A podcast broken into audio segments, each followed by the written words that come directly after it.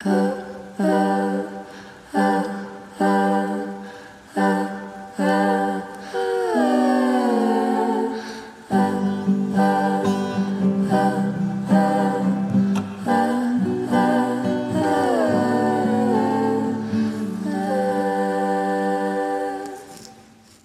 à tous, bienvenue dans un nouvel épisode de Valise ou le podcast des amoureux du voyage.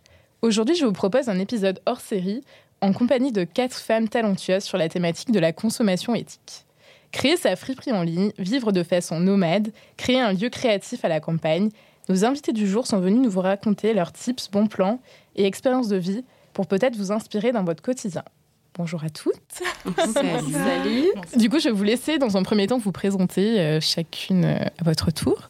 On peut commencer par Camille. Ça marche. Euh, moi, je m'appelle Camille Test, j'ai 29 ans. Euh, je suis une ancienne journaliste et j'ai créé un lieu à la campagne dans le Vexin, donc en Ile-de-France, euh, qui a vocation à être un lieu d'émancipation dans lequel je fais beaucoup de yoga. Je suis prof de yoga maintenant et je suis un petit peu militante féministe aussi, donc mon, mon projet est très lié euh, à la question du féminisme. Super. Gwenaëlle. Bonsoir à toutes et tous. Je suis Gwenaëlle, j'ai 30 ans. Euh, je vis depuis 5 mois et demi dans mon van. Euh, même si j'expérimente euh, un mode de vie nomade depuis que je suis née, parce que j'ai toujours euh, vécu dans plein de pays à travers le monde.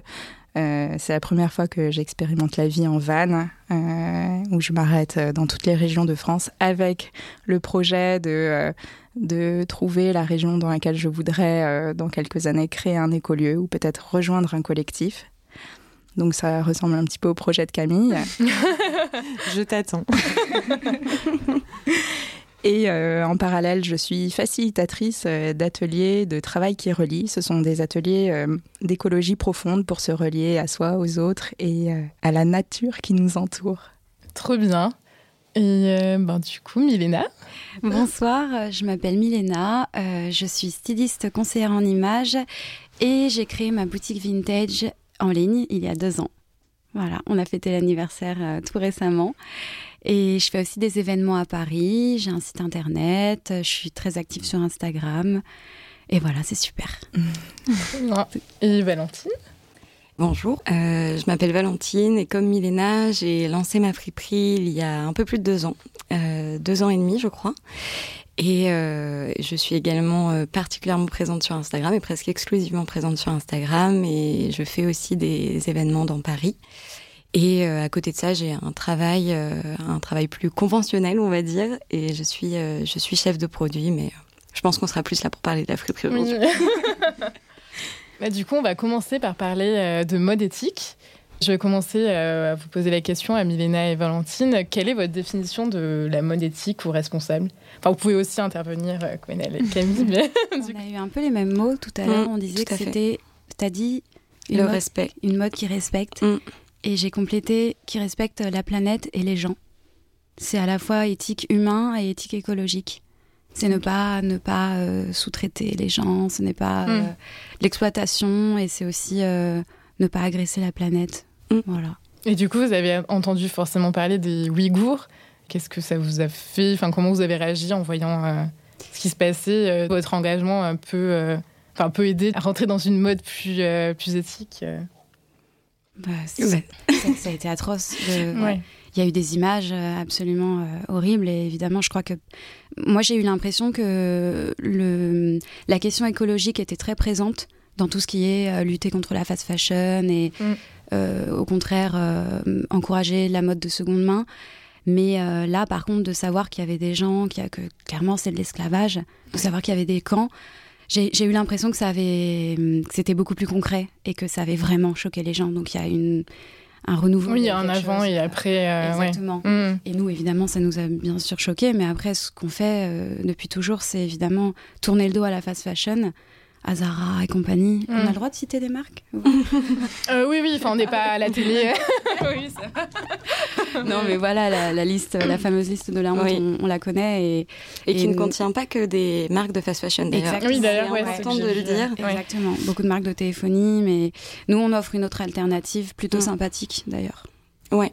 Et non, bah, du coup, tu as très très bien résumé, mais je pense que, comme on le disait, il y a eu un avant et un après, et je pense, nous, ça n'a pas changé notre regard parce qu'il était déjà pas bien glorieux Oui, sur, euh, Mm. sur euh, tout, euh, tout, tout, tout ce marché, mais, euh, mais je- j'espère et je pense sincèrement que ça a aidé certaines personnes à, à prendre conscience de leur impact, de l'impact que pouvait avoir leur consommation, notamment sur les vêtements. Enfin, on dit, on dit assez souvent, mais c'est l'une des, des, des industries pardon, les, plus, euh, les plus polluantes. euh, Les plus...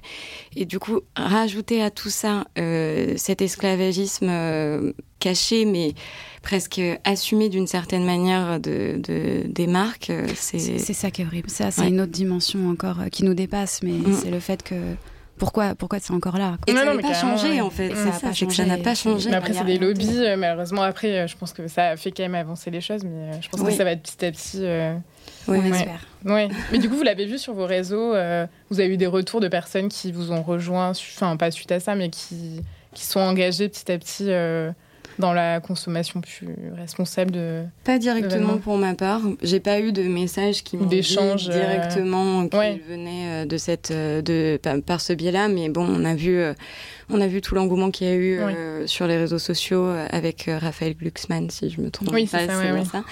Et euh, et tous les euh, tous les euh, toutes les photos de profil passées en, en bleu. Donc, euh, donc même si on n'a pas eu de, enfin personnellement j'ai pas eu de retour directement euh, de la part de nouvelles clientes, euh, je, je pense quand même que ça a marqué les gens et, et toute toute personne qui pouvait être ne serait-ce qu'un tout petit peu sensi- sensibilisée pardon à, à cette cause-là. euh, le fait de, de voir euh, toutes, Mm. ces, toutes ces images, tous ces, euh, tous ces témoignages, ça n'a fait que renforcer, je pense. Ouais. Voilà. Ok. Et du coup, c'est la base, mais où peut-on acheter euh, des vêtements de seconde main ou euh, vintage? Chez nous. Il faut. Non, mais pour des personnes qui connaissent, enfin, qui n'ont jamais forcément acheté de seconde main, où, euh, où est-ce qu'ils peuvent trouver euh, Bah, Des en, vêtements en seconde ligne déjà pour que chez nous. on est partout, on est sur Instagram, on, est, ne on envahit les réseaux sociaux. On Non, peut pas nous éviter. mais non, mais en ligne, des boutiques. Oui, déjà comme les nôtres, mais il y a aussi Oui. euh, les plateformes telles que Vinted, Le Bon Coin, et ça, pour Mhm. le coup, c'est très accessible parce que Ouais. depuis un ordi, depuis un smartphone, on peut s'acheter des vêtements de seconde main, donc euh, c'est vraiment très accessible.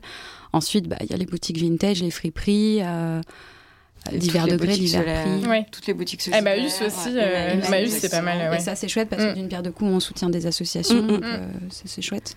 Et pour finir, euh, les brocantes. Et Eh oui. quand- voilà. Parce qu'il n'y a rien de plus sympa que se lever à 7h du matin, un dimanche, quand il fait beau, pour aller faire un vide-grenier. Ah oui. Et vous pensez quoi du coup des vêtements euh, de seconde main fast fashion qui sont vendus euh, bah, sur Vinted ou, euh, ou ailleurs? Enfin, vous cautionnez ou euh, Ça pose pas de problème dans la mesure où c'est bien. Nous, ce qui nous agace un peu, c'est les vêtements vendus comme étant euh, vintage, alors qu'il y a une grosse étiquette Zara ou Shinside, parce que du coup, c'est mensonger. C'est évidemment pas la Oui. même euh, qualité, c'est Mm. pas la- l'ancienneté. Enfin, nous, on travaille là-dedans, donc on est un peu au courant. Après, on peut, euh, bien sûr, une personne qui vend un vêtement peut vouloir dire il a un style vintage, alors que bon, tout le monde ne- n'est pas forcément au courant. Par contre, moi, j'ai rien contre personnellement. Euh, ce sera juste un vêtement, faut tenir compte qu'il durera peut-être pas, euh, oui. pas plus de 10 ans, Mm. et encore, je suis sympa. Ah non. Mais hum, c'est vrai que hum, faut, faut juste savoir, quoi. Faut savoir que ça peut arriver. Il y a des très beaux, euh, il y a des très beaux. J'avais un pull en cachemire de chez H&M qui tient admirablement euh, hyper longtemps, qui bouloche pas. Ça arrive de temps en temps qu'il y ait un vêtement de qualité qui issu de la fast fashion, mais globalement, c'est sûr que c'est pas, c'est pas idéal, quoi. Donc Oui. euh, après, ça permet aussi de s'habiller pour vraiment pas cher. Oui, oui, non, c'est sûr. euh, Mm. pour quelques euros. euh, donc... Et puis, c'est des vêtements qui existent. Donc, euh, il faut les porter. Oui, oui, non, en c'est fait. sûr. Ça Mhm. évite le gaspillage. euh, nous, notre règle suprême, c'est on ne jette surtout pas un vêtement. Mhm. Mhm. Jamais jeter un vêtement. Faut qu'il serve, faut qu'il habille, faut qu'il habille quelqu'un. Faut qu'il aille euh, euh, jusqu'à la fin.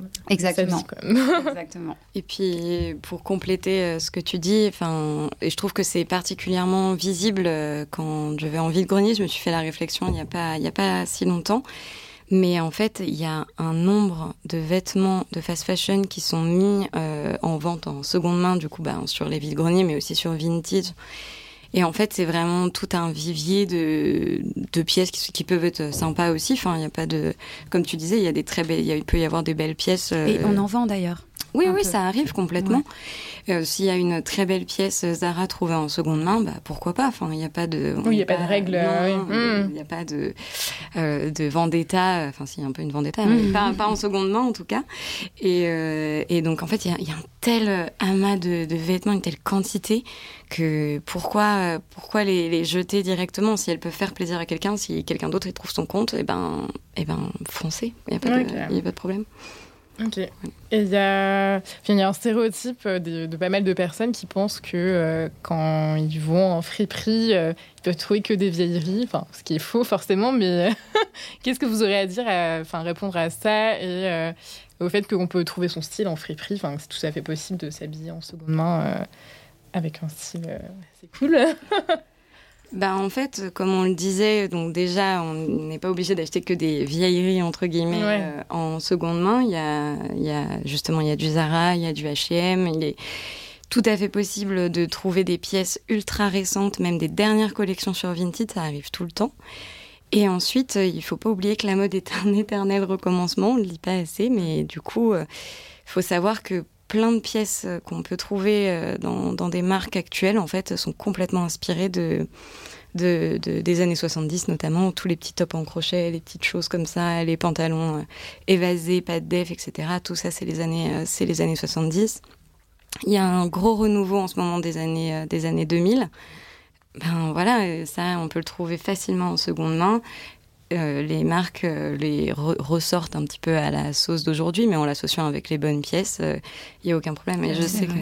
On pourrait même lancer le challenge pour n'importe quelle friperie ou boutique vintage, faire un look ultra moderne avec mm. des pièces vieilles de 30, 40 ans. Mm, mm. Ah ça, c'est complètement possible. Parce que comme tu dis, c'est un éternel recommencement et et on, en plus, le vintage a vraiment le vent en poupe, quoi. C'est, un truc. Euh, oui, bah oui. Il y a mm. les, séries énormément. Enfin, Netflix, mm. c'est tellement rétro, c'est tellement vintage. Donc, euh, je pense que tout le monde a envie de s'habiller un petit peu, euh, un petit peu rétro. Et du coup, bah, c'est, parfait. Et du coup, quelles sont vos adresses fétiches à Paris ou ailleurs? Bah, moi, quand j'ai envie d'aller à Paris, c'est Strasbourg-Saint-Denis. J'ai une station et là, j'ai Love and Dress, qui est une super boutique j'ai Chine Machine euh, et j'ai, mince, j'ai un trou, Super Vintage. C'est les trois adresses quasiment au même endroit. Évidemment, j'ai plus le nom de la rue là tout de suite maintenant, mais oui, après en tapant le nom euh, oui, des boutiques, on trouvera. C'est mon petit trio euh, qui est au même endroit en plus, donc je me déplace en une fois et c'est vraiment des adresses super tenues par des nanas hyper sympas. Et... Mais sinon, il y en a plein d'autres. oui, après il y a Paris, il y en a, oui, il y en a beaucoup. Euh, moi, pour le coup, je chine pas beaucoup à Paris, donc euh, je suis pas la meilleure pour, euh, pour répondre à cette question. Je fais surtout les vides greniers. Je vais de temps en temps chez Fripstar, métro Saint-Paul. Pour le petit tips, il y a des bacs à 1 euro où il faut passer pas mal de temps à fouiller, mais on y trouve souvent des, des petites pépites. Et, euh, et, dernier, dernier endroit, donc euh, là c'est plus pour le plaisir des yeux, de la balade, mais c'est le marché opus euh, de Saint-Ouen. Saint-Ouen, ouais. Ça c'est vraiment très très sympa et je sais que moi c'est vraiment un truc euh, que, que j'apprécie beaucoup faire. J'y allais depuis que je suis toute petite avec mon grand-père, donc c'est vraiment un truc un petit, un petit dimanche après-midi sympa. Quoi. Même un dimanche tout court parce qu'il y a tellement à faire qu'on peut, on peut, on peut vraiment passer la journée.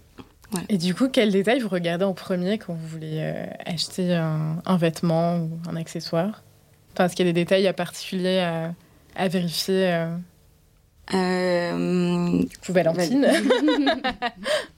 euh, donc du coup, euh, je pense que c'est pas vraiment un détail, mais il faut regarder l'étiquette. Je pense que ça, ça nous donne vraiment pas mal de pas mal d'infos sur euh, sur ben, l'âge du vêtement, sa qualité aussi, parce que en, rien qu'en regardant la matière, on peut on peut avoir une idée de, de, de, de, si ça va nous aller ou pas. Il y a beaucoup de personnes qui n'aiment pas porter de polyester, par exemple. Euh, et euh, l'étiquette euh, même de, de, de, la marque nous aide pas mal à savoir ben, l'ancienneté du, vêt pardon, du vêtement. souvent sur les pièces vintage, on a des des étiquettes avec indiqué Made in France, euh, des étiquettes euh, brodées. Qui sont pas qui sont pas imprimés comme on peut voir aujourd'hui. Et, et puis les marques, ça nous permet de reconnaître les marques à force qu'on connaît bien. Et puis voilà. Et après, en, termes d'autres détails, je dirais, je dirais ben, les dentelles, les petites broderies, voilà, tout ce qui fait tout ce qui fait les petites les petites particularités des vêtements qui nous peuvent aussi nous indiquer sur sur l'âge du vêtement. Ouais, exactement.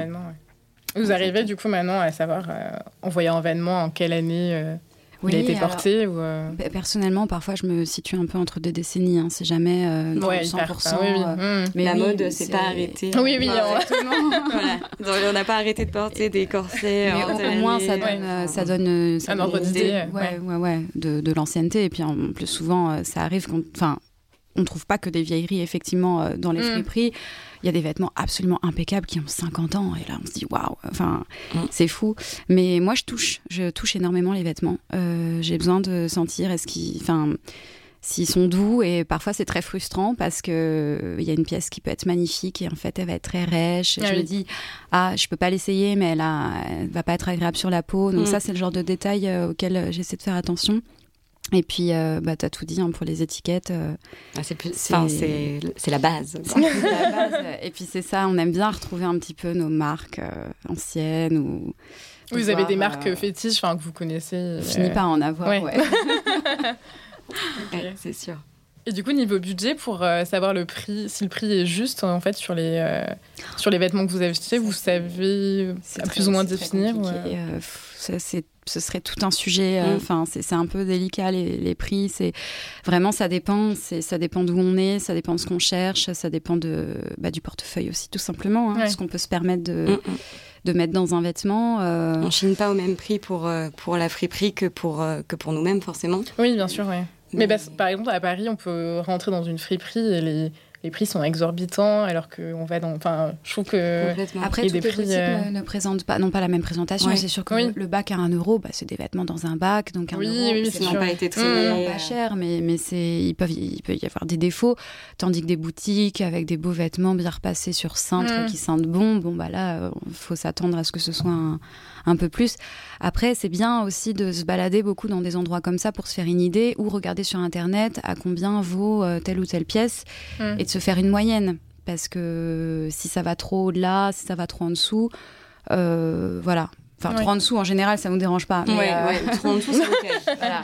Quoi, que ça peut être suspect parfois. Hein. Trop bas, on peut se dire, ah tiens, il y a Anguille sous roche. Mais, mais bon, moi, je trouve pas qu'il y ait un. Qu de. Enfin, ouais, tant d'écart de prix. en, fait, en fait, c'est juste que chaque, euh, chaque boutique s'adapte aussi donc à sa clientèle et à, aux pièces qu'elle qu'elle propose et comment elle les propose. C'est-à-dire que euh, il y, a des, il y a des boutiques qui vendent effectivement euh, très cher, mais voilà, c'est parce qu'elles vont avoir une sélection soit plus pointue, soit de pièces très anciennes, soit de pièces euh, pratiquement euh, neuves. Ça existe beaucoup les dead stock. Donc en fait, il faut juste voir de, de, de quelle boutique on est la, la, la clientèle.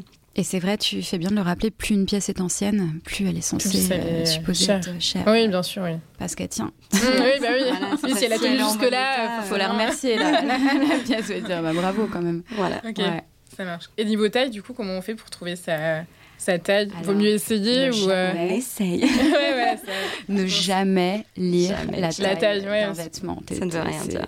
En fait, ça peut être plus petit, plus grand, mais si vous voyez un vêtement... Euh, qui a l'air euh, l'air euh, de dater un petit peu et que vous lisez euh, taille 38, vous pouvez être sûr qu'il fait tout sauf un 38. Mm, mm. mm. Voilà. C'est sûr. Donc faut essayer, faut essayer le vêtement si on peut, ou se balader avec un maître mesureur. Ça c'est pas mal aussi si on connaît ses mensurations ah et qu'on n'a pas envie d'essayer ou qu'on chine dans un endroit où on a des doutes sur la propreté du vêtement, qu'on n'a pas envie de l'essayer sur place. On peut, on peut mesurer tout simplement, savoir si le tour de poitrine y passe. Mm. Quand, quand on chine. Oui, quand on chine. Oui, oui, oui, bien sûr. Oui, oui pour vous, ouais. Et pour vous, comment vous faites, du coup euh, Enfin, quand vous chinez pour, les, enfin, pour votre euh, compte, euh, pour votre friperie en ligne, vous, comment ça se passe, du coup comment... Au niveau des tailles? Non, mais enfin, du coup, vous, allez genre chez Emmaüs, vous prenez tout ce que ah, oui, vous. Oui, ben, on va alors moi personnellement, je vais beaucoup en ressourcerie, euh, en recyclerie, magasin solidaire. Je fais beaucoup de vide-grenier et euh, aussi, euh, et beaucoup depuis le confinement, j'utilise Vinted. Mmh. Vinted, Vinted, je, je jamais. voilà, je... Mais, mais j'utilise, j'utilise pas, pas mal pardon, cette plateforme, même si ça revient un peu plus cher, on y trouve. Enfin, ça m'est déjà arrivé de trouver des très très belles pièces pour pas si cher que ça. Et, et voilà. Moi, c'est pareil que Valentine. C'est euh, après, il y, a, évidemment beaucoup de hasard. On peut se déplacer, se lever très tôt le dimanche pour aller quelque part, ne rien trouver, c'est très frustrant. Mais parfois, c'est tout l'inverse. On revient les bras chargés et là, c'est super on va à la pêche, hein, en fait. Mm. Mais euh, bah, je pense qu'on on aperçoit un motif dans un tas, quelque part. C'est aussi bête que ça. un col, un détail. Euh, on, vient des radars. Hein. moi, depuis tout récemment, je commence à chiner un peu avec ma maman. Enfin, c'est plutôt elle qui m'accompagne. Et elle me dit, je suis sidérée, euh, la vitesse à laquelle tu trouves exactement ce que tu veux.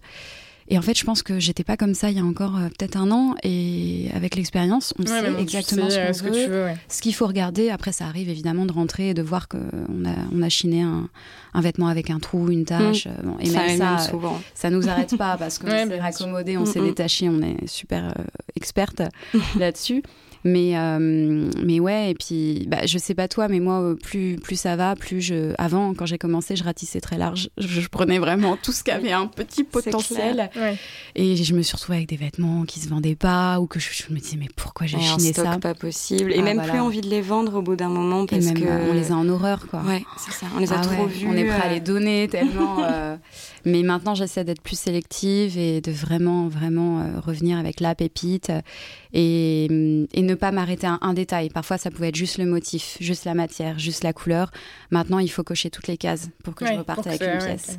Et je devenue plus exigeante avec le temps. Exactement. Et je vois tout à fait les pièces que je laisse en chemin. Je me dis, ah, il y a quelques mois, je l'aurais prise. Maintenant, euh, je la laisse à quelqu'un. Elle est très belle, mais non, il y a un truc qui va pas. C'est tellement vrai ce que tu dis. Enfin, pour moi, on s'est fait la même réflexion et du coup, moi aussi, je chine beaucoup avec euh, avec ma mère. Pardon, je chine beaucoup avec euh, avec ma mère et on s'est fait vraiment cette réflexion il n'y a pas si longtemps de, toutes ces choses qu'on aurait pris il y a quelque temps et que en fait on a vraiment rétréci le, scope et ou peut-être augmenté nos exigences et on repart avec beaucoup moins de, choses et en fait c'est mieux parce que même pour nous bah, on y voit plus clair euh, on prend des pièces qu'on a vraiment envie de, chérir et de vendre, on les vend mieux, je pense. Mhm. Et, euh, et, donc, euh, je me reconnais complètement dans ce que tu viens de dire. C'est vraiment, c'est exactement ça. Et toi, Gwen, tu nous parlais au début que tu vivais dans un van.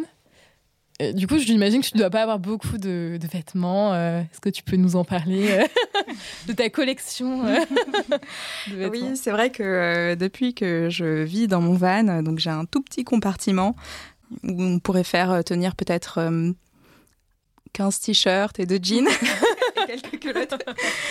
et à chaque fois que je, je, je, fais visiter mon van à des amis et que j'ouvre ce compartiment, euh, je dis voilà mon dressing et ça choque tout le monde.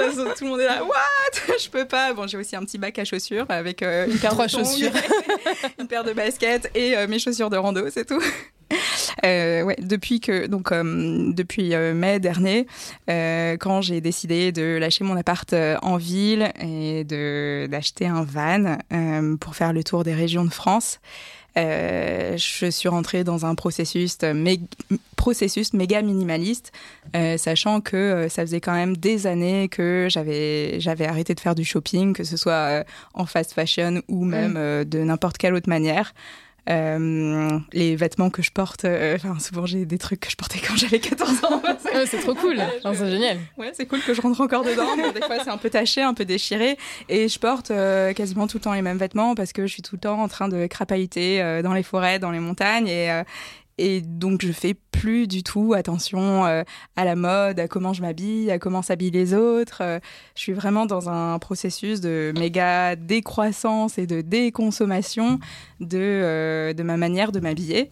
même si j'ai conscience que, bon, on n'est pas encore prêt à tous vivre tous à poil. T'es tous à poil. C'est une émission d'ailleurs, euh, comment ça s'appelle euh, Euh, nu et culotté. Nuit et culotté, ouais. Non, j'en suis pas. pas encore là, pourquoi pas en van. Part mais sans bon. rien. ouais. Euh, quoique Ça pourrait c'est être un concept. lourd à transporter, tu vois, mais au moment où je me ferais arrêter euh, pour des contrôles de flics euh, sur la route, ce serait peut-être de gendarmes, ce serait peut-être euh, plus compliqué à gérer. Ok.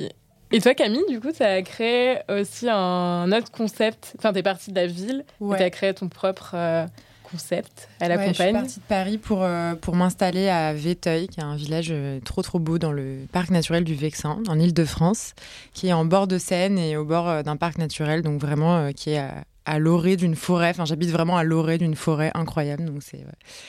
C'est assez ouf. Et, euh, et la question, c'était sur les vêtements aussi ou c'était sur du. Non, non, non, bah, non, non, quel est ton projet du coup euh, Enfin, est-ce que tu peux nous en dire plus sur euh, Ouais, bien pourquoi, sûr. euh, pourquoi ce projet et pourquoi avoir voulu, avoir voulu changer de mode de vie? Enfin, du coup, tu es partie de Ouais. Paris et tu as Ouais. acheté une maison là-bas et du coup, tu as Euh, voulu créer. Bah, en fait, moi, j'étais dans un, un- un rapport à ma vie. Enfin, je, je- je faisais du journalisme, j'étais très, très carriériste et très dans un truc. J'ai envie de faire une grosse carrière. Il se trouve que euh, le journalisme, euh, en gros, pour faire une carrière, c'est très souvent à Paris ou dans d'autres euh, grandes métropoles. Enfin, ça dépend, mais globalement, c'est ça. Et, et en fait, au bout d'un moment, je me suis rendu compte que juste mon quotidien me gonflait profondément, quoi. Enfin, le. le- Pas la ville, trop c'est dur, dodo, quoi. quoi, En fait, ouais. la, la ville, Mm. c'est dur parce que c'est dur de connecter avec des gens, c'est dur de respirer, c'est dur de d'aller. Enfin, surtout à Paris, en fait, la, la nature, elle est confisquée euh, côté Vincennes et côté Boulogne. Et le reste, en fait, on a genre un demi-bosquet, tu vois. euh. Ah ouais, c'est vrai. euh, hein. et Pour promener mon ouais. chien, je dois me taper une demi-heure, Mais tu euh, vois. trois quarts d'heure de. Et en fait, à chaque fois que j'allais à la campagne ou que j'avais la chance de, je sais pas, de bouger un peu, voyager, aller voir mes parents euh, en Bretagne ou autre, euh, je me dis mais c'est bien. Enfin, tu vois, genre c'est trop bien et je vois pas pourquoi je, ma vie c'est pas ça quoi.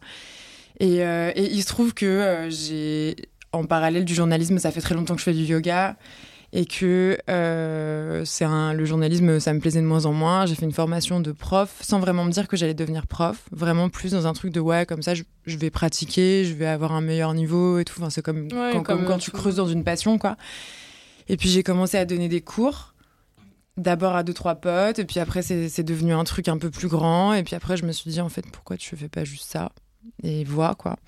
Et je me suis rendu compte qu'en fait le, le yoga c'était un outil d'émancipation de ouf. C'est-à-dire que, enfin moi, mon travail de journaliste, mon- ma spécialité c'est la justice sociale, donc ce qui m'intéresse c'est, euh, bah en gros c'est comment est-ce qu'on fait pour démanteler des oppressions dans la société pour créer un monde plus juste pour tout le monde en fait. En gros, pour pas que le bonheur des uns se fasse au détriment du bonheur des autres, les autres étant les gens mais aussi la nature quoi. Et donc du coup, je me suis rendu compte en pratiquant le yoga que un, ça faisait de moi une meilleure personne au sens où bah en fait, tu vas mieux. Donc en fait, tu as moins envie d'écraser les gens au niveau individuel, mais que ça marchait aussi sur les autres. Enfin, en fait, ça marche sur, euh, sur les. Enfin, le yoga, c'est quoi? C'est des pratiques physiques, des pratiques mentales, des pratiques de méditation qui font qu'au bout d'un moment, bah, un, tu vas mieux intérieurement, mais deux, tu es aussi beaucoup moins sensible aux injonctions. Tu aussi. Enfin, en gros, quand tu es une personne qui subit des injonctions, comme la plupart des dominés, Mm. c'est-à-dire euh, les femmes, les non-blancs, euh, les personnes qui sont euh, euh, pas euh, dans euh, euh, la norme dominante, ben, en fait, en gros, on, on est tous, on se prend tous en permanence des, jo- des injonctions, des oppressions, et que le yoga est un outil. En toute modestie, c'est pas le seul, et ça c'est pas le yoga qui va juste- Le yoga domine le monde en Ouais, fait. Dans le monde, c'est le yoga. Le yoga va régler tous les problèmes. C'est pas ce que je dis. Je dis juste plus que de c'est un. plus de, plus de guerre. euh, le yoga, c'est bon là. C'est ça. Non, pas du tout. hein, Vraiment. c'est- Et, et encore une fois, je suis pas dans un truc individuel de c'est bon, on fait tous des chiens tête en bas et les problèmes du monde vont se régler. Méditation au soleil. Ce que je dis, c'est que c'est vraiment un outil euh, qui peut nous accompagner chacun et chacune euh, dans euh, notre émancipation. Et euh, notre émancipation, euh, encore une fois, des dominations, des injonctions sociales, etc. Pourquoi? Parce que c'est un outil qui peut t'aider à, bah, je sais pas, par exemple, tu as des traumas euh, du fait de ta condition, par exemple, de femme, pour un truc que je connais. Enfin, on est des femmes, on est euh, oppressés euh, depuis jour 1 de notre naissance par, par le monde patriarcal. les hommes, c'est la comme ça. société, hein, ben, en fait, euh, c'est en fait ça, ça, ça se traduit par un certain nombre de traumatismes et par un certain nombre de, de, de chocs, de microagressions et tout. Et en fait, le yoga nous aide à cope avec ça, quoi. Enfin, ça, ça, c'est-à-dire que ça vient, ça, ça vient un petit peu. euh, ça, ça nous aide à nous permettre, enfin, de, de nous remettre un tout petit peu de ça. Et donc, du coup, de plus être juste dans un truc de genre, je souffre non seulement du présent, mais aussi du passé, mais en mode, je m'en remets un peu de ce qui se passe. Et puis après, j'essaye du coup, ça me redonne la force, ça me redonne la puissance. C'est un vrai outil de puissance pour, euh, bah, pour lutter contre. Et, euh, et encore une fois, c'est pour ça que pour moi, je, enfin, mon yoga, il est très politique. Parce que c'est pas juste je vais mieux, c'est je vais mieux pour faire en fait. Et je vais mieux pour changer les choses et je vais mieux pour, euh, ouais, pour transformer le monde qui est un peu qui est un peu naze en Mm. fait en vrai. Enfin, C'est vrai qu'en ce moment, c'est pas bah, ouais, c'est un peu- la meilleure période, quoi. il n'y a, pas- y a pas beaucoup de gens qui vont bien et je pense que c'est, euh, ça peut être cool de faire mieux. Quoi. Et du coup, tu donnes des cours de yoga dans, euh, dans ton Ouais. domaine, enfin dans, dans ta maison. euh. Dans ma maison, en fait, euh, donc, je- donc à Véteuil, je me suis installée dans une maison euh, que j'ai un peu refaite. J'ai fait des travaux et tout. Je me suis mis dans un mood full Valérie Damido pendant genre plusieurs mois. Et maintenant, je, je donne des cours de yoga. Je donne aussi des cours de yoga en ligne, donc à plein de gens. J'ai plein Mhm. d'élèves partout en France, euh, dans, dans le monde aussi. Enfin, je- des gens voilà, qui, qui m'ont trouvé euh, parce qu'on se connaît ou autre. Et puis, je crée dans cette maison aussi des espèces de, de semaines, en fait, un, un peu de résidence où les gens viennent euh, avec un projet créatif ou révolutionnaire. C'est-à-dire qu'en gros, euh, les gens viennent parce qu'ils ont un, un truc à créer. euh, et le fait de sortir, souvent, c'est souvent des gens de Paris. Le fait de sortir de Paris pour aller s'immerger un peu en nature, bah, c'est c'est hyper cool, quoi. Enfin, pour créer des choses. C'est comme une résidence pour les artistes. C'est un peu comme une résidence, ouais. mais, mais je m'adresse moins à des artistes confirmés. euh, qui eux ont euh, accès à des endroits de résidence de ouf euh, où sont, ils sont vraiment accompagnés en tant qu'artistes confirmés, qu'il y a même des gens qui, je sais pas, ont envie de lâcher un peu leur, leur boulot plus normal entre guillemets, par exemple à Paris, pour bah, écrire ce fameux bouquin qu'ils ont envie d'écrire depuis dix ans, ou juste qui portent en eux un, un projet un, un peu révolutionnaire. Par exemple, Gwen, tu vois, typiquement, le, euh, t'es le genre de personne qui aurait pu venir euh, te poser une semaine et, euh, et réfléchir un peu à, à ce que tu avais envie de faire et peut-être que de ça aurait émergé ce que tu as fait après. quoi. C'est un peu ce genre de public. Des gens qui sentent qu'ils sont plus tout à fait bien dans leur vie, telle qu'elle est, et qui ont envie un, un peu de réinventer ce qu'ils font. quoi. Trop cool. Mm. Quand tu as dit que tu portais un projet révolutionnaire, je me suis dit, il faut absolument que j'écrive la place de Elle va, elle va débarquer dans une semaine. ouais, mais c'est clair. Mais viens, franchement, t'es la bienvenue euh, à Véteuil. euh, on est, euh, on est quelques-uns à porter des, des projets révolutionnaires. euh.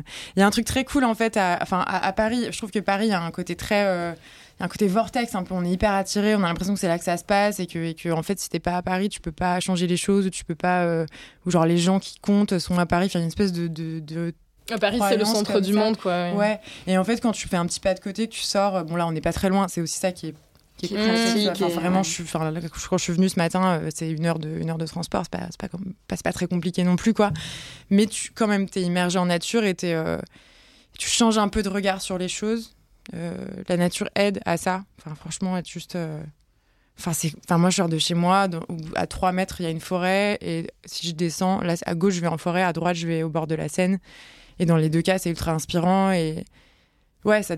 En fait, c'est un très bon endroit pour euh, faire un point sur toi, sur ce que t'aimes, ce que t'aimes pas. Et, Mais ça veut pas dire euh, se mettre en nature et ça y est, on fait plus rien et c'est trop cool. euh, on n'a plus besoin de changer le monde parce que genre, on mange tous des légumes, quoi. C'est, c'est- On mange beaucoup de légumes, cela dit. Mais c'est plus. Faisons un pas de côté pour réfléchir à comment on lutte plutôt que d'être en permanence dans un truc de genre on est trop vénère à Paris et en fait euh, et en fait quoi? On est tellement fatigué qu'on a même plus la force de transformer le monde en fait.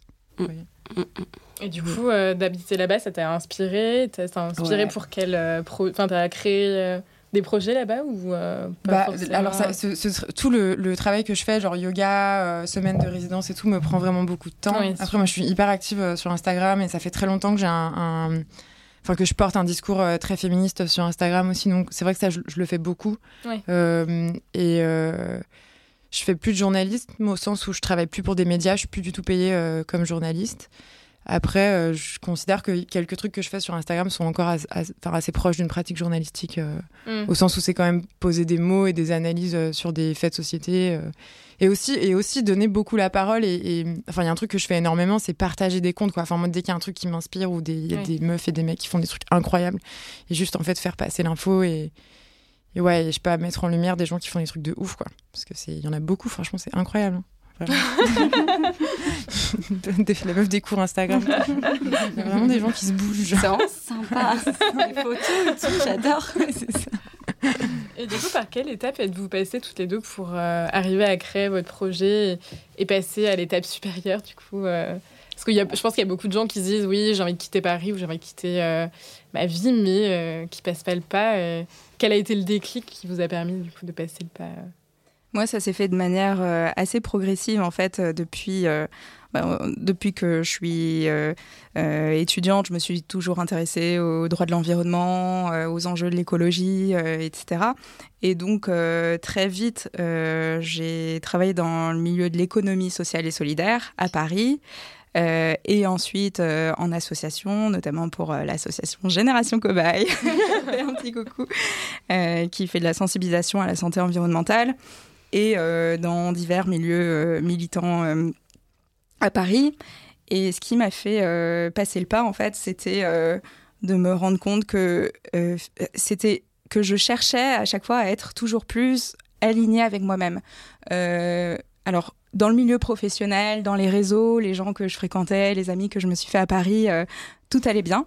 Après, c'était vraiment bah, comment je suis alignée avec ma manière d'habiter ce monde, avec ma manière d'habiter cette terre. Et je me rendais compte que j'étais tellement prise euh, dans cette euh, vie à mille à l'heure à Paris, avec plein de super projets, avec euh, des jobs méga passionnants, que je me rendais pas compte que bah, mes seules soupapes pour souffler, c'était des cours de yoga. Ou de faire de la méditation.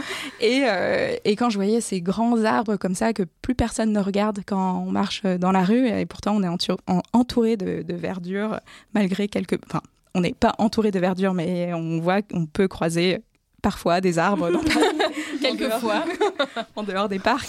Euh, je, me suis rendu compte que euh, en fait c'est de, voilà de marcher comme ça dans la rue et juste euh, croiser un arbre, c'est ce qui me faisait du bien. je me suis dit il faut absolument que je retourne à la forêt. Sachant que j'ai eu la chance dans mon enfance de grandir en pleine nature. Et après six années à Paris, j'ai juste euh, eu l'appel de euh, aller euh, retourne, je me casse. Et d'ailleurs, ça n'a même pas été à cause du, du déconfinement, puisque je suis partie en 2019. Donc c'était bien avant la Covid. D'abord pour aller en bord de mer, donc je suis allée au Havre. Donc en fait, ça s'est fait très progressivement parce que j'ai quitté Paris, je me suis installée au Havre. là, je me suis rendu compte que je faisais euh, je, me ressourçais complètement rien qu'en faisant euh, chaque matin un footing au bord de la mer et puis ensuite euh, de plonger de plonger dans la mer alors que j'étais au Havre quand même. et ça a continué à cheminer jusqu'au mois de mai où finalement j'ai réalisé un rêve d'ado qui était donc de d'acheter un, un, Volkswagen transporteur, la van life, etc. Euh, et, donc euh, de me débarrasser de toutes mes affaires. Euh, on parlait des vêtements tout à l'heure. j'ai donné, trié, rangé. je me suis, j'ai vraiment gardé l'essentiel et c'était comme un, voilà, un, retour à moi pour pour savoir qu'est-ce qui était important, qu'est-ce qui était essentiel. Et, et le projet politique derrière, c'est quel mode de vie j'ai envie de soutenir, quel mode de vie j'ai envie de défendre. Qu'est-ce que j'ai envie d'incarner dans cette euh, société et qu'est-ce que j'ai envie aussi de, partager au monde euh, avec d'autres.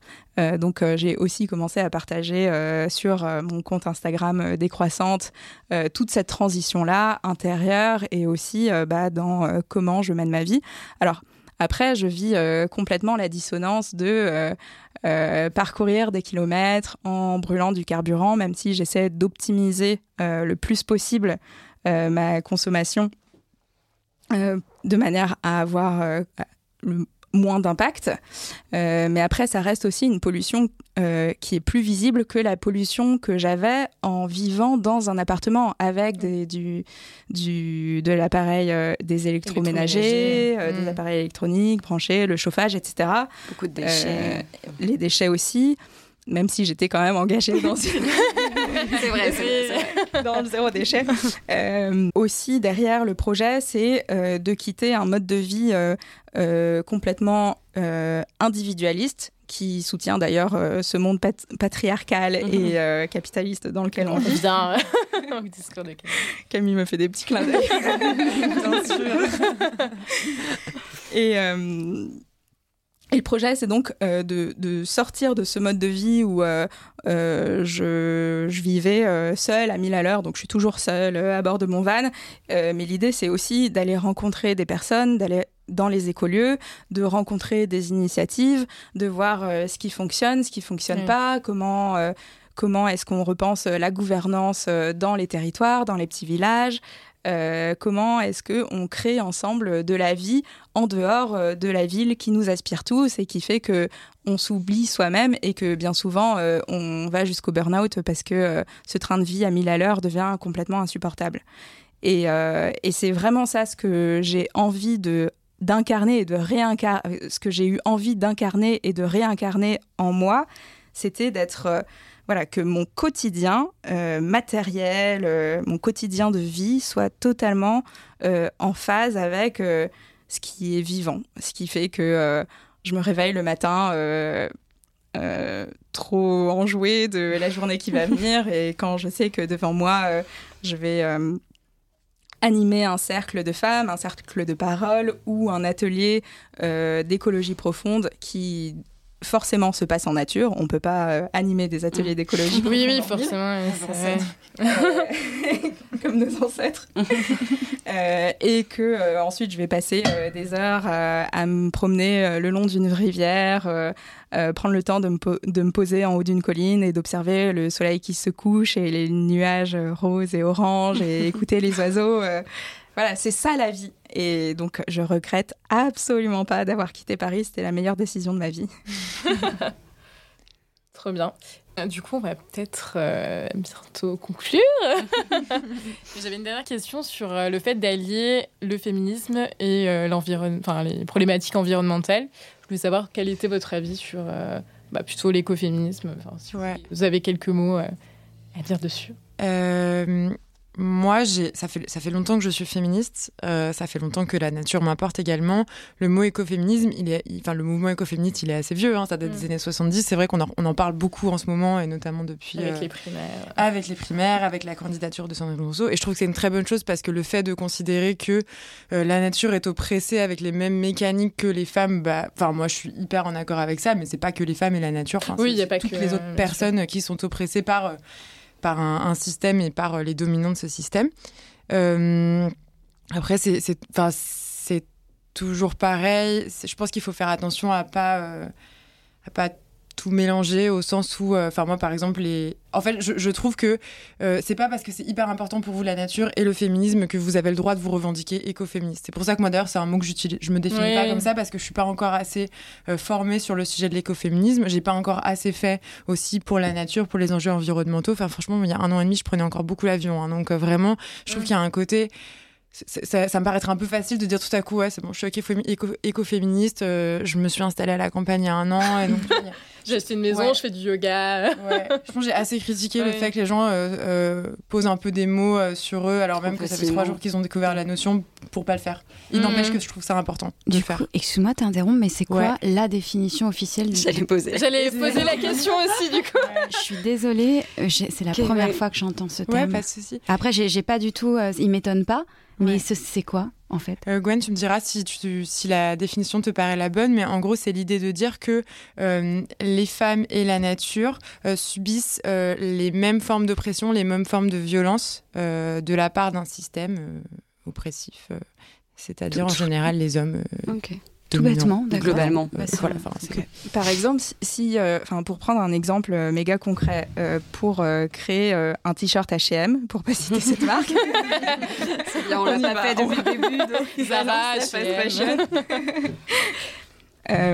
donc, tu vas utiliser des litres et des litres d'eau, euh, du coton euh, traité aux pesticides. Donc euh, forcément, tu épuises les ressources naturelles et tu vas aussi venir bah, dévaster les sols avec l'utilisation de pesticides pour pouvoir fabriquer ce t-shirt.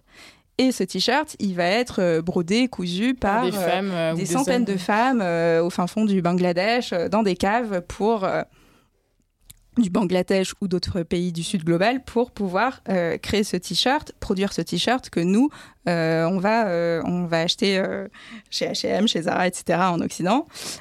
Et, et ça, clairement, de, de, mener une lutte écoféministe, c'est de mener une lutte pour que ces femmes ne soient pas exploitées et pour que cette terre aussi, elle ne soit pas souillée. Donc c'est vraiment des luttes qui se rejoignent. Après, écoféminisme, ce n'est pas je suis écologiste et je suis oui, féministe. Du coup, ça fait, ouais, non, c'est pas vraiment.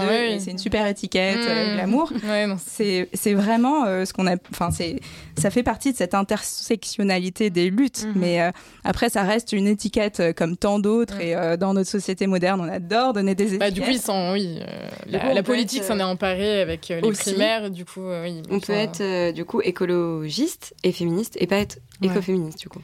Ok. Ouais, carrément. Ok. Oui, oui, c'est vraiment pas juste parce que tu es féministe et écolo que, euh, que tu es, que tu es forcément écoféministe euh, et tu peux être écoféministe. Enfin, il y a plein de sortes d'écoféminisme. Mm, mm. Il y, a, un, tellement un super numéro de Social Terre qui est sorti sur l'écoféminisme avec une sorte de typologie euh, très intéressante et qui, qui montre justement qu'il y a plein de, il y a eu plein de femmes et de mouvements de femmes écoféministes un peu partout, parfois en France, parfois en Inde, parfois il y a plein d'endroits et, et, et, en fait l'écoféminisme rassemble plein de luttes différentes à plein d'époques différentes. Donc c'est ouais, c'est ça c'est un mot tellement large qui, qui, en fait regroupe tellement de réalités différentes que euh, c'est difficile de dire ouais, euh, je suis écoféministe ou pas. Enfin, ça, ça me. C'est un peu compliqué. Mm, mm. Ouais, et ce qui est génial, c'est que du coup, ce terme, il est euh, complètement impalpable, insaisissable, il est flou et en même temps euh, est, tellement complexe. Et, euh, et j'aime bien le fait qu'il y ait des mots comme ça qu'on peut pas, qui, bon, qui mettent des étiquettes et qu'en même temps, ils sont super difficiles à définir. Ils recouvrent tellement de significations.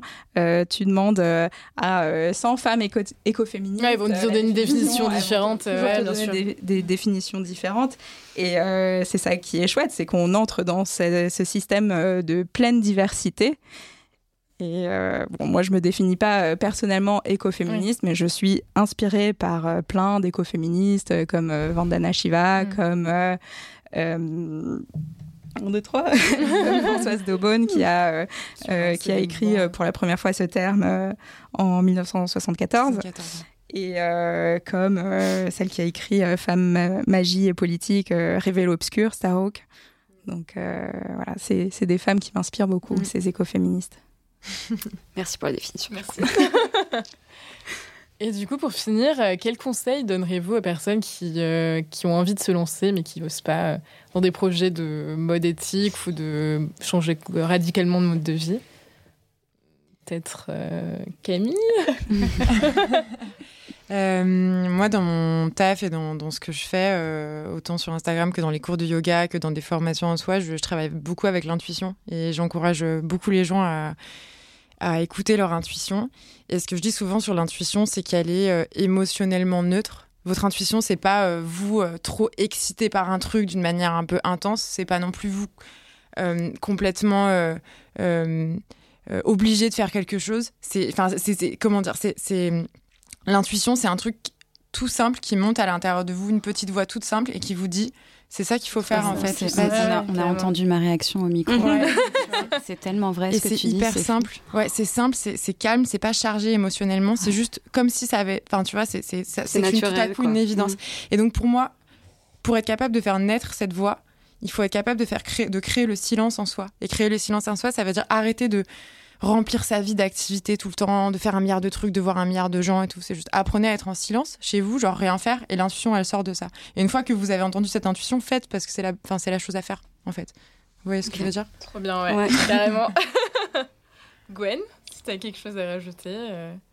Euh, Moi, je dirais, euh, s'il fallait donner un conseil, c'est n'ayez pas peur de lâcher vos privilèges. N'ayez pas peur, en fait, de, de constater que vous faites partie des privilégiés dans ce monde, que euh, seulement une toute petite partie de la population peut se payer un billet d'avion Paris-Bali, euh, que euh, on a beaucoup de chance d'avoir un, un, statut qui nous permet de penser ah moi je vais consommer zéro déchet, bio, etc. Et qu'il y a des personnes qui ont juste voilà, qui, subissent euh, la violence euh, au quotidien et qui sont prises dans ce système euh, d'oppression. Et, donc, bah, en tant que privilégiée, quelle est ma responsabilité et sur quoi je peux lâcher en fait pour exploiter moins possible les ressources de cette planète, pour avoir un mode de vie voilà plus moins rempli de choses qui ne servent à rien? Super. Et ben, Biena. Mais du coup, dans la mode éthique ou de manière générale Oui, veulent se lancer, oui, particulièrement. Et bah, pour faire ce qu'on fait, euh, je, les mots viennent pas tout de suite. Euh, pour moi, je pense que. ça, va peut-être m'inspirer, mais. Euh, non, bah pour, en tout cas pour ce que nous on fait, c'est-à-dire avoir une friperie, et je parle en connaissance de cause puisque ce n'est pas mon seul métier, et donc du coup. Euh, il faut de la passion parce que euh, parce que parce que c'est des métiers qui sont pas faciles, c'est des métiers qui sont pas forcément orthodoxes et là pour le coup, enfin des métiers ou, mode de vie. Hein, qui sont pas forcément orthodoxes, qui sont pas forcément euh, bien vus ou bien reconnus ou qui apportent une richesse démesurée. donc pour moi, il y a quand même une grosse part de passion. Je suis d'accord avec Camille sur sur l'intuition. Euh, moi, elle a été un peu dirigée par une, par une amie, euh, mais euh, c'est elle qui m'a un peu dit mais en fait, tu as, vraiment quelque chose en toi sur, sur le vêtement vintage, tu devrais en faire profiter. Et du coup, bah, je me suis posée, je me suis. Puis j'étais là, bah ouais, en fait, carrément. Et voilà, c'est ma passion. Il y, a eu, y a eu ce petit temps de réflexion qui n'a même pas été si long. Et puis, mais voilà. Et du coup, ça fait deux ans et demi. Depuis, j'ai du coup commencé un autre, un autre travail. Et le tout me demande énormément de temps. Et, euh, et, du coup, ouais, je, je pense que je pense qu'il faut une bonne dose de passion et de cœur et, et voilà. Et euh, je pense qu'au moment où, euh, où je n'aimerais plus ça, et eh ben j'arrêterai parce qu'en fait là, c'est juste, c'est vraiment ça qui me fait vibrer en fait. C'est ça, ouais. Euh, je rebondis sur ta, ta mm. petite dose d'insouciance. Le jour où je veux plus faire ça, j'arrête et c'est tout. En fait, c'est vraiment. Vrai, mais il y, a un, y a un côté un peu, hey, c'est pas grave. Parce que toi, du coup, c'est ton métier. Enfin. Euh, à moi, c'est mon temps plein. et moi, pour être 100% transparente, euh, mon chômage se terminait et j'ai lancé Miloshka Vintage, quoi. Trop bien. Voilà, donc super. et tout le monde me dit, waouh, c'est courageux. Non, non, c'est pas courageux, c'est très inconscient. Très, très inconscient. C'est juste, bon, bah, comment je fais pour payer mon loyer? Bon, bah, allez, euh, on y va. Non, non, j'ai été vachement poussée parce que moi, au début, je me disais, mais non c'est les autres, euh, c'est des pros, euh, moi j'y connais rien. Et en fait, je me suis vite rendu compte que tout ce qu'on fait dans la vie est super important. Euh, toutes les études que j'avais faites, moi j'ai fait des lettres, du cinéma, enfin rien à voir. Et je pensais que ça me servirait à rien, et pas du tout. C'est des choses qui me servent, mais tous les jours. tous les jours. en valeur les, les vêtements. Il y a, ça reste de l'image, euh, vachement, mm. euh, pour, pour maîtriser Instagram. Enfin, mm. Surtout pour Insta, Les lettres, le cinéma, c'est quand même euh, c'est un bon bagage, et, c'est fou, enfin, c'est beau. C'est pour ça que j'encourage toujours tout le monde, si on a la possibilité, la chance de pouvoir faire des études, c'est hyper important. Pas pour le diplôme, le diplôme, franchement, on s'en fout. Mais juste pour l'expérience, rencontrer des gens, s'ouvrir, ça, c'est parce que ça apporte ça apporte des choses toujours et on se rend compte que plus tard. C'est pas au moment où on étudie, où on voyage, où on rencontre des gens qu'on se dit waouh, ça va m'apporter des choses. C'est après. Et c'est ça qui est beau, mais c'est pour ça, voilà, un peu une petite dose d'insouciance, d'insouciance, pardon, et, on se lance et puis et après on découvre et après on apprend sur le tas. Et on apprend sur le tas. Il n'y a pas de diplôme de tenir une boutique en ligne, euh, friperie. Euh, Peut-être d'ici hein. quelques années. Hein. Il n'y a, pas de diplôme, faire une école de mode. Euh, pour, Bah ouais, c'est ça. Il y a, y a pas. c'est l'école de la vie. L'école de la vie. L'école de la vie. Oh on va la conclure sur. c'est ça. Euh, bah, merci à tous les, toutes les quatre euh, d'être venus autour de la table. Et merci pour cette discussion. Et merci, également au public. Voilà. Merci à toi, Lise. Merci. Merci. Merci. Et à très bientôt. Bonne soirée.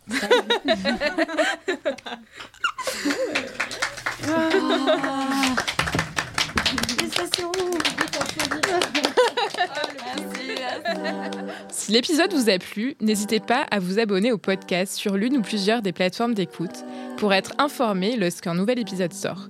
Si le cœur vous en dit, vous pouvez même laisser un commentaire que je lirai avec attention.